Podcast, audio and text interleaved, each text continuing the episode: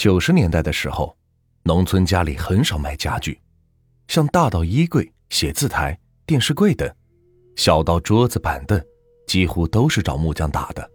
王师傅的村子里有个叫张木匠，手艺很是了得，十里八乡的人都找他打家具，所以在我们那里也算是个挺有名气的人。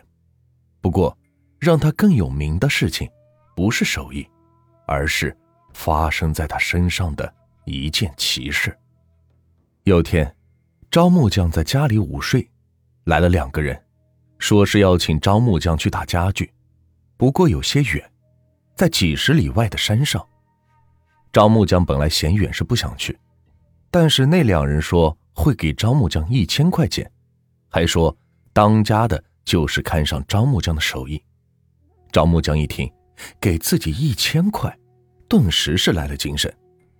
以前这一千块钱得让他干两个月，再加上人家是看上自己的手艺，心想着自己名气还是蛮大的，几十里外都知道了，心里也是有些飘了。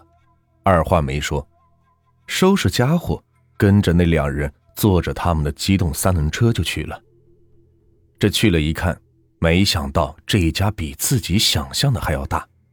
这看起来还是个有钱的大户人家，这家人对他也是很热情，山珍海味的是摆了一大桌子，很多自己都是没有见过。这下招木匠是受宠若惊了，紧张的筷子都拿不稳了。虽说自己是干了这么多年的木匠，走到谁家都是好酒好菜的招待，但是啥时候受到过这样的招待？这吃完了饭。那家的当家的给他说，他家要打一辆马车，后天上午就得打好。赵木匠一听，很是纳闷，这年头就是架子车都很少有人打了呀，这更何况是马车呢？这只有以前在生产队的时候才打过马车，而且这么有钱的人家买汽车还差不多。这纳闷归纳闷，但是人家给钱，咱管他打啥呢？不过这时间确实太紧了，张木匠说这时间不够，能不能再加两天？也不能影响什么吧？那一家人当时就变了脸色，斩钉截铁地说：“必须后天上午打完，拖一天都不行。这迟了你会后悔的。”这张木匠一听，不敢再说啥了，怕人家嫌慢不给钱了，这钱拿不到手，还不得后悔死？赵木匠用起吃奶的力气，再加上精湛的木匠手艺，这除了吃饭解手，一眼都没有合。终于在第三天的上午，一辆漂亮的马车就打好了。那家当家的人一看是非常满意，赞不绝口，就让张木匠是赶紧回家，一刻也别耽误。这张木匠一听，这没给钱就让自己赶紧回家，这难道是想赖账？顿时就很生气，就问那家当家的要钱。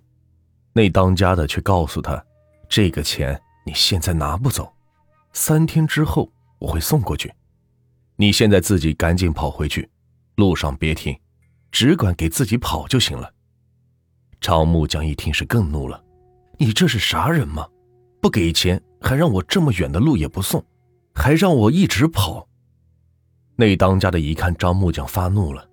二话不说，手一挥就进来几个人。张木匠一看这架势，就直接怂了。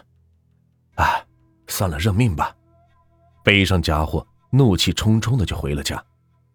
这在路上，张木匠就纳闷，自己怎么就突然这么能跑的？这几十里地，感觉没半个小时就到了自己村口了。这到了自己门口，张木匠是呆住了。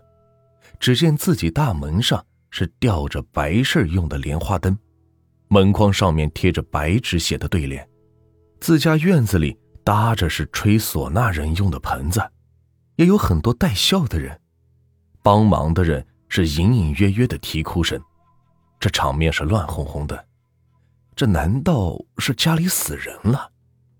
张木匠愣了一下，扔下家伙就往屋子里跑。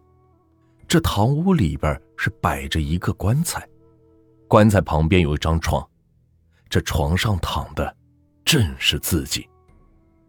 张木匠崩溃了，这自己出去了两天，怎么就死了呢？赶紧是大声的喊着，但是没有人理会他。这该哭的还是在哭，该忙的人还是在忙，正准备给他陈列，他意识到了，自己是真的死了。这想到自己还有妻子、孩子和老人，他们今后可怎么办呢？他一急，眼前是一片白光，就什么也不知道了。哎，诈尸了！哎，诈尸了！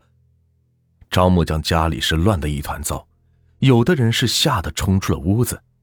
张木匠坐了起来，看着自己是穿着寿衣坐在棺材里，看着乱糟糟的屋子，赶忙喊叫着：“是我没死，我没有诈尸。”这他家人才战战兢兢的过来。把张木匠是拉了起来，张木匠就把这几天发生的事情是告诉了家里人，家里人这才相信他真的是没死，才明白是被阴间的人请去打马车了。这几天后，他媳妇儿早上一开门，门口就放着一沓钱，一数正好是一千块。就从这件事情以后，张木匠的名气可就是更大了。大家传的是神乎其神，有的说是被城隍爷叫去了，有的说是被山神爷叫去了，反正，是众说纷纭，究竟是哪里，他自己也是想不起来了。